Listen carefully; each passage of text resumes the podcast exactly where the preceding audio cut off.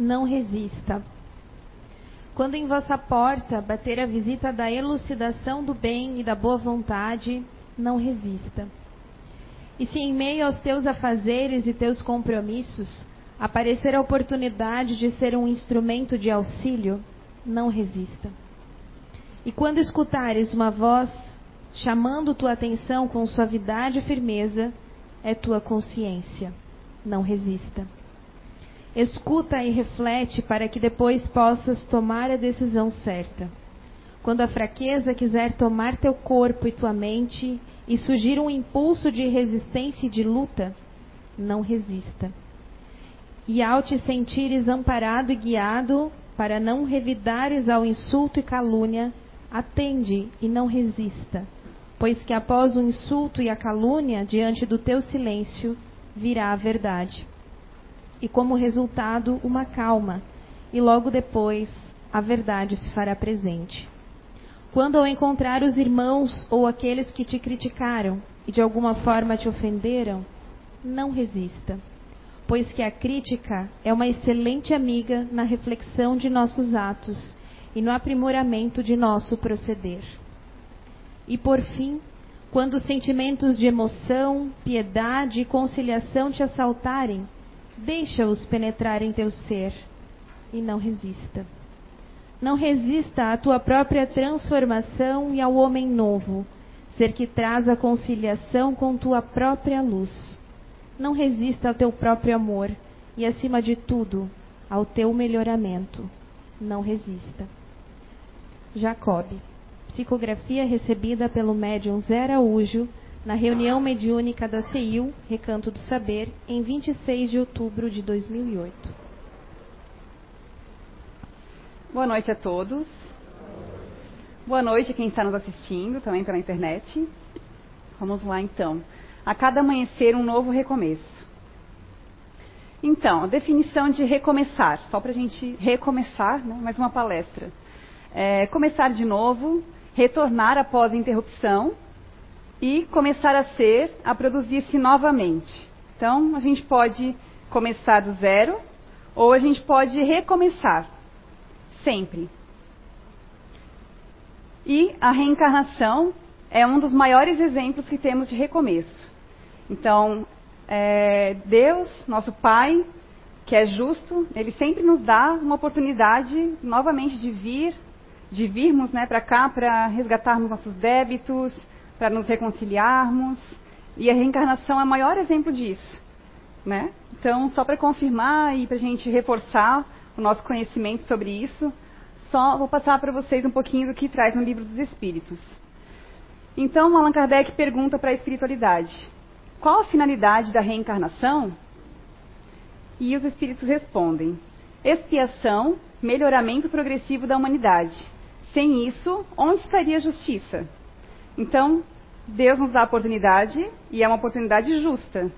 Então, cada um de nós tem o nosso fardo, né? Cada um tem o seu peso para carregar, que vai ser justo, né? Cada qual com os seus débitos, com que a gente veio aqui para resgatar ou para assumir como uma missão. Na 169, ele pergunta: o número das encarnações é o mesmo para todos os espíritos? Não. Aquele que avança rapidamente se poupa das provas não obstante, as encarnações sucessivas são sempre muito numerosas, porque o progresso é quase infinito. Então, o progresso, o melhoramento, ele não tem um limite. Né? A gente sempre pode mais. A gente pode ser melhor todos os dias. Não quer dizer que uma hora a gente não vai mais ter o que melhorar. Né? Da mesma forma que, mesmo que eu não precise mais reencarnar, se eu vir para cá, né, porque eu pedir essa missão para ajudar alguém, eu corro risco, né? Eu vou ter provas e expiações é, sempre no meu caminho, onde eu vou ter que né, ver se eu vou superar ou não. E na 170, em que se transforma o espírito depois de sua última encarnação? Espírito bem-aventurado, um espírito puro. Então, enquanto nós não somos ainda espíritos puros, nós estamos aqui, na Terra, né, esse planeta de provas e expiações, é, sentindo na pele, né, tudo que a gente tem que sentir, tudo que a gente tem que resgatar.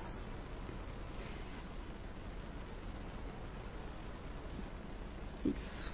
Mas a gente não precisa esperar a próxima reencarnação para a gente ser um pouco melhor, né? Ah, eu errei, mas ah, depois eu tenho outra vida, depois eu capricho mais, né? A gente não pode pensar assim, ah, eu vou esperar as próximas vidas. Até porque se a gente olhar bem, a gente já ouviu falar bastante, né? Que se aqui na Terra nós somos sete ponto alguma coisa bilhões de habitantes, para cada habitante existem aí dois, três espíritos, né, no plano espiritual. Uma, só uma média, assim, não quer dizer que é essa quantidade, mas é bastante gente, bastante espírito desencarnado esperando. Então, é, a gente sabe que a fila é um pouco grande para vir de novo. E eu tenho certeza que quando a gente é, desencarnou na última vida, conseguiu ter a consciência de tudo que a gente fez, sem dúvida a gente olhou para tudo aquilo e, meu, que vergonha. Eu quero uma oportunidade de voltar. Eu não posso, não, não quero ficar aqui, eu quero voltar, eu vou mudar, eu vou ser melhor. Eu sempre falo, a gente não deve nem ter pedido, né? A gente implorou para vir de novo. Então, é, se a gente está aqui hoje é porque a gente precisava voltar. E a gente queria. Então, é, o hoje, o momento atual, é a hora certa da gente melhorar, da gente repensar os nossos atos e também da gente buscar sermos melhores, né? sem esperar lá no futuro, na próxima encarnação. Então vamos aproveitar o dia de hoje. Vamos aproveitar o lugar onde a gente está, que é o lugar perfeito para isso. É, é, imperfeito, mas é perfeito para a ocasião. Ah, então, é, quando eu comecei a montar a palestra, eu fiquei pensando, né, o que faz a gente recomeçar? Existem coisas boas que dão um novo recomeço para a nossa vida, e também existem coisas menos boas, né? Nunca é ruim, são menos boas. Então, nas alegrias, né, às vezes é, uma união ou o nascimento de um filho, tudo isso muda a nossa vida e faz com que a gente recomece um novo emprego, né, um novo desafio, mas também tem as coisas tristes, as coisas, as decepções, é, a perda de um emprego, uma separação, né, a perda de um ente querido, tudo isso faz a gente recomeçar. E eu até separei aqui duas formas de, de recomeços, que eu acho que seria interessante trazer, né? Que seria recomeçar após um problema ou decepção de alguém, e o outro recomeçar após decepcionar alguém. Então, numa situação, eu sou o ofendido e na outra situação eu sou o ofensor. Pode acontecer. Assim como a gente se sente magoado, a gente também pode magoar os outros. Né? Somos humanos, somos imperfeitos. E muitas vezes é, outras pessoas podem nos magoar, nos chatear, é, com atos, né, com falas. Mas por que a gente se decepciona? Por que nos decepcionamos, né? É, a gente esquece muitas vezes de analisar qual é a minha participação nisso. Será que a culpa é só do outro? Ou será que eu tenho parte nisso também? Então a gente acaba muitas vezes criando muitas expectativas é, sempre esperando, né? Ah, mas eu acho que o fulano ele, ele vai fazer desse jeito. É, eu não acho que ele vai me decepcionar. Eu vou confiar, ele vai fazer assim. Eu tenho certeza, né? A gente coloca confiança, coloca expectativa e nem sempre essa pessoa ela é assim ou ela gosta de fazer desse jeito. Então muitas vezes é, algumas pessoas acabam é, esperando, achando muitas coisas é, incutindo, né, querendo colocar suas ideias, querendo colocar o que elas acham que é melhor, mas nem sempre o que é melhor para mim vai ser melhor para o outro. E é onde a gente acaba se perdendo e se decepcionando com o outro. E o outro caminho que eu falei seria recomeçar após decepcionar alguém. Na minha opinião, essa é a forma mais difícil de perdão. Eu acho mais difícil é, o auto-perdão do que perdoar outra pessoa. Né? E a gente é, errou, por exemplo, né? É, a gente tem uma caminhada pela frente. Se eu ficar me culpando a vida inteira por isso, como é que eu vou viver em paz? Eu conseguiria viver paz, é, sem paz, mas uma hora eu vou ficar doente, uma hora vai acontecer alguma coisa. Né? Os pensamentos que a gente vai alimentando acabam também trazendo outras coisas negativas. Então, é, a gente tem que aprender a lidar com o erro, aprender a lidar com quem a gente é. E, como eu falei, vou falar várias vezes, a gente não é perfeito. E a gente vai se surpreender, não só como a gente se surpreende com os outros, mas com conosco mesmos. Que tem uma frase que eu não sei quem escreveu, né, ou quem falou, mas eu vi nas redes sociais achei bem interessante. Sempre temos a escolha de cultivar o sofrimento ou se aproveitar a situação para crescer e nos libertarmos dele. Essa escolha depende da nossa maturidade e disposição para tomar as rédeas do nosso próprio destino. Então, essa frase, ela serve para os dois lados. Serve para o lado do ofensor e serve para o lado do ofendido. A gente escolhe se a gente quer alimentar dia após dia essa mágoa, essa tristeza, esse arrependimento, ou se a gente vai, né, de repente deixar um pouco isso de lado e recomeçar, tentar ser melhores, né? Porque quando a gente erra, a gente tem que aprender com os erros, né? A gente errou, beleza, errei, mas o erro ele está no nosso dia a dia justamente para isso, para a gente não repetir. Eu agora eu sei que isso é errado, então agora eu tenho que dar o primeiro passo e continuar a minha caminhada.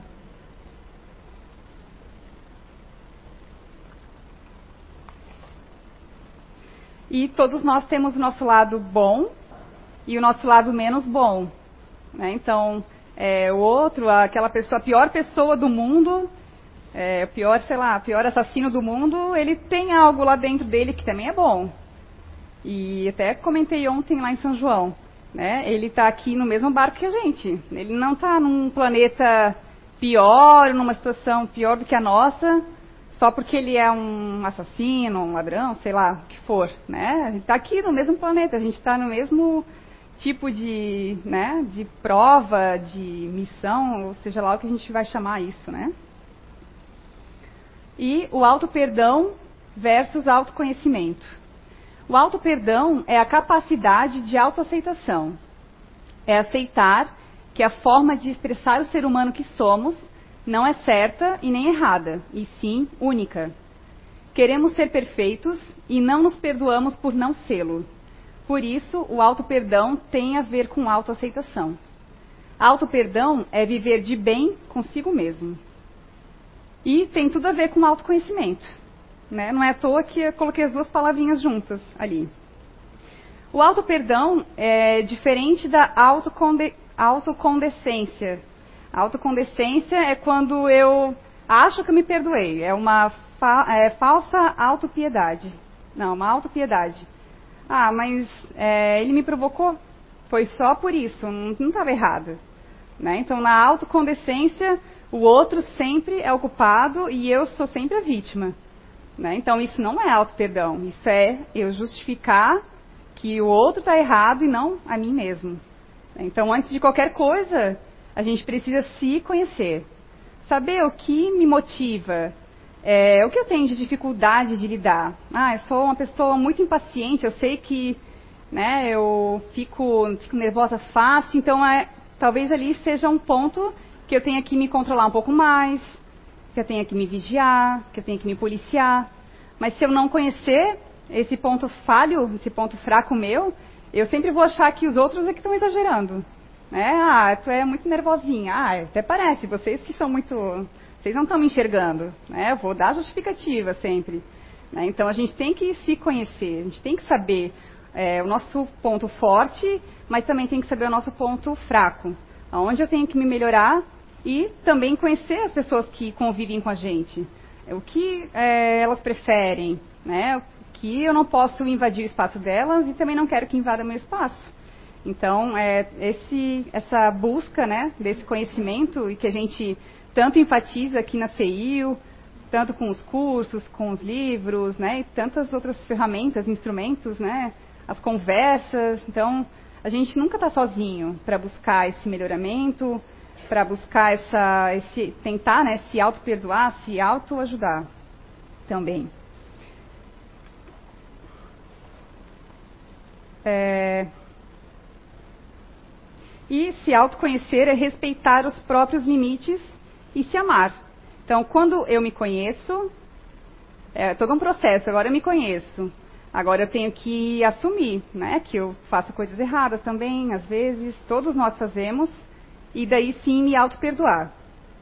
Mas se a gente não se perdoar e não se amar, que é o objetivo, a gente tem que se amar para a gente ficar de bem conosco.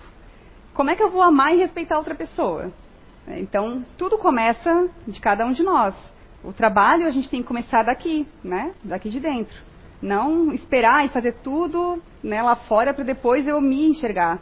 Senão, né, a gente não consegue ter uma vida plena, né, não consegue colocar em prática tudo que a gente tem vontade. E muitas vezes são ideias boas, acabam ficando para trás porque eu não, não acredito em mim.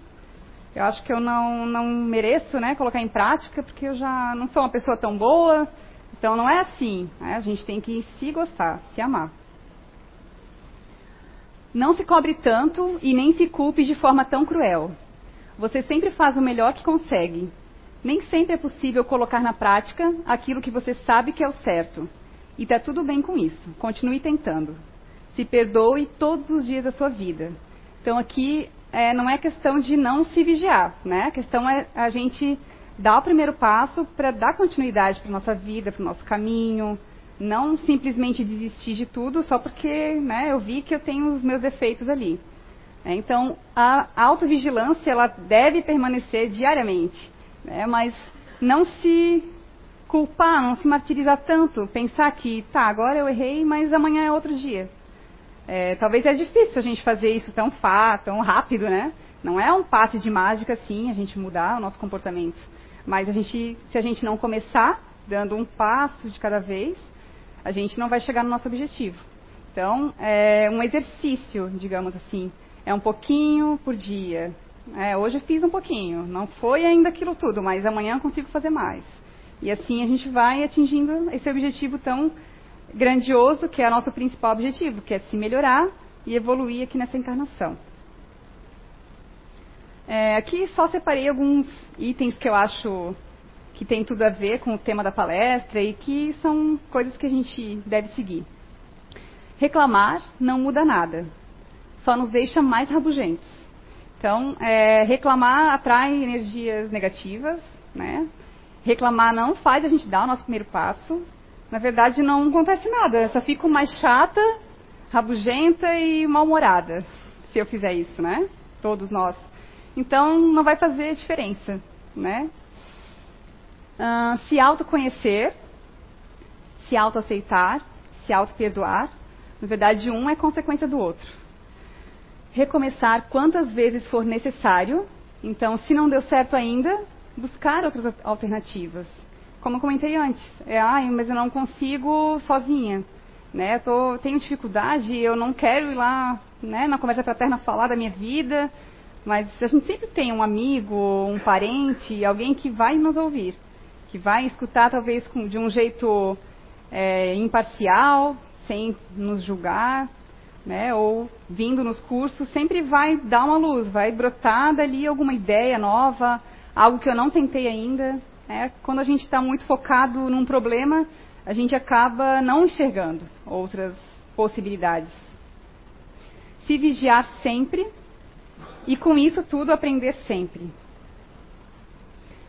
Uh, aqui eu trouxe uma matéria que eu achei muito legal.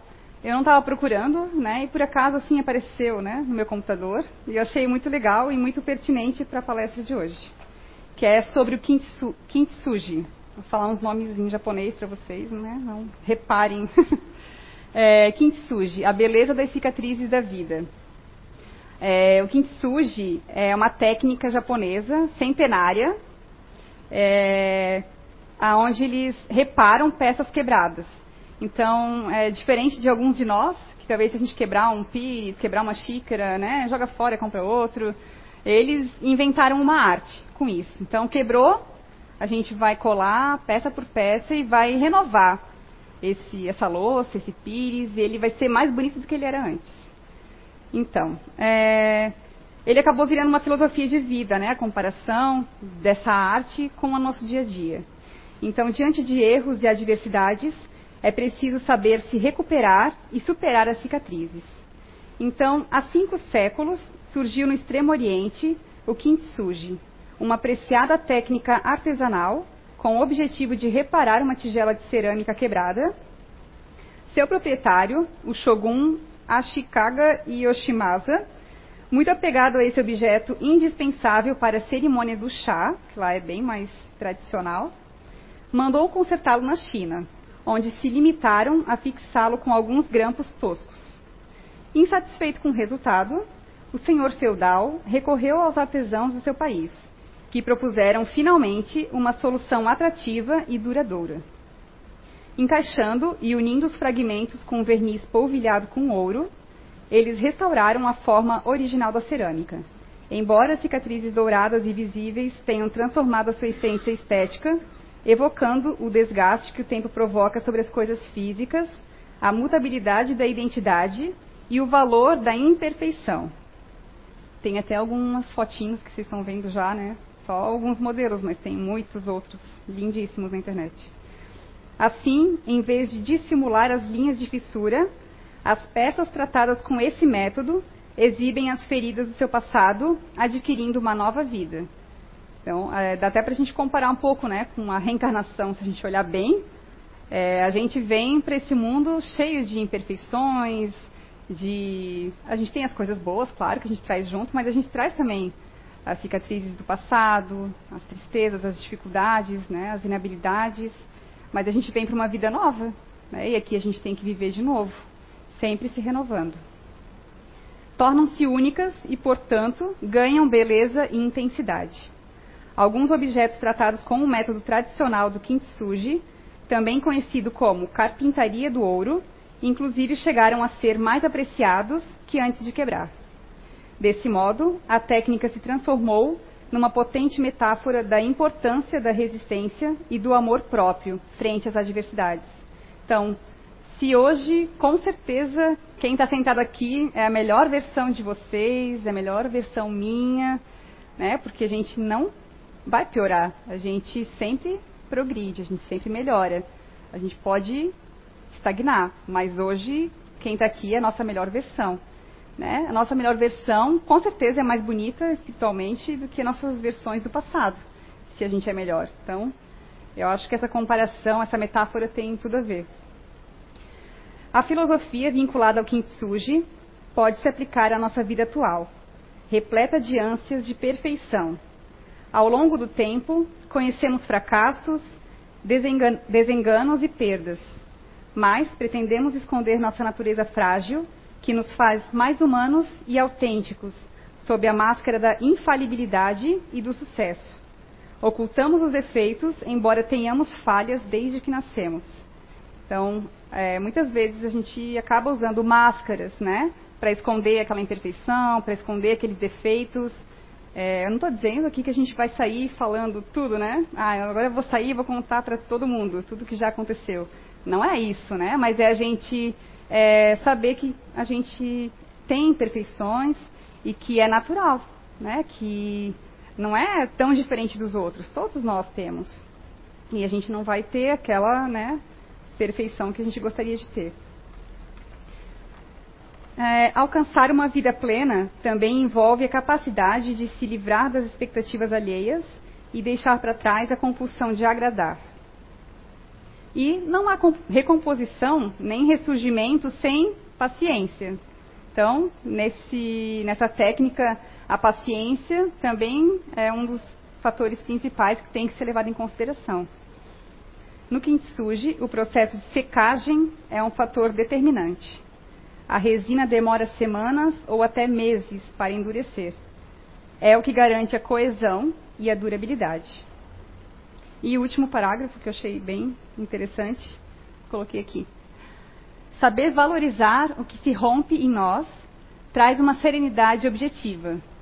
A gente vai clareando, né? Ah, eu aprendi, dei uma deslizada aqui, aprendi um pouquinho vou dar mais uma deslizada lá, vou aprender mais. Né? Então a gente vai tendo uma clareza maior, é uma serenidade, né? a gente vai ficando maduro. Gostemos de nós como somos, quebrados e novos, únicos, insubstituíveis e em permanente mudança.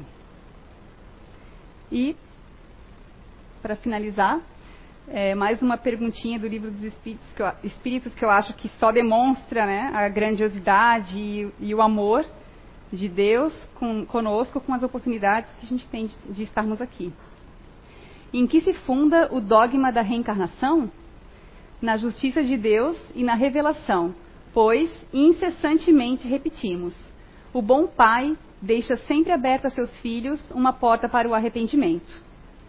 Não te diz a razão que seria injusto privar para sempre da felicidade eterna todos aqueles cujo progresso não dependeu deles mesmos? Não são filhos de Deus todos os homens? Só entre os egoístas se encontram a iniquidade, o ódio implacável e os castigos sem perdão. Então, se Deus está sempre de braços abertos para todos nós, sempre dando oportunidade da gente recomeçar, seja nas encarnações, nas múltiplas reencarnações que a gente já teve, seja no nosso dia a dia. É, quem somos nós, né, para não aceitar que o outro erre, ou para nós mesmos não nos perdoarmos e não recomeçarmos? É, como eu falei, por mais que seja difícil, se a gente não der o primeiro passo, a gente não vai chegar no destino que a gente busca, né? Que é a felicidade tão sonhada, futura e eterna. Né? Então, começa todos os dias a fazer um pouquinho, um pouquinho aqui, um pouquinho lá, se autoanalisar, se vigiando. E é só, né, de pouquinho em pouquinho que a gente vai conseguir, né? Mas se a gente não recomeçar, não tem resultado, né? Não tem o que a gente busca. E não vamos então julgar os outros, né? Quando a gente vê uma falha, claro, a gente pode sempre ajudar, né? Construtivamente, mas só julgar ou só falar, né? E também tentar que a gente se julgue, mas então eu, né? Estou percebendo ali que eu errei, mas eu vou fazer diferente, né? Eu não quero mais errar assim. Principalmente nós que já temos né, essa clareza, é, estamos numa doutrina tão maravilhosa como o Espiritismo, onde traz para gente muito, né? Isso em relação à, à evolução, em relação ao que a gente veio fazer aqui nesse planeta. A gente sabe que é uma busca contínua de auto-melhoramento. Né? Então, é, fica menos difícil a gente se auto-perceber diante disso. E lembrando que nós estamos todos no mesmo barco, todos aqui buscando o mesmo, a mesma finalidade. Né? Então, a cada amanhecer um novo recomeço, né? e que a gente possa recomeçar todos os dias. Obrigada.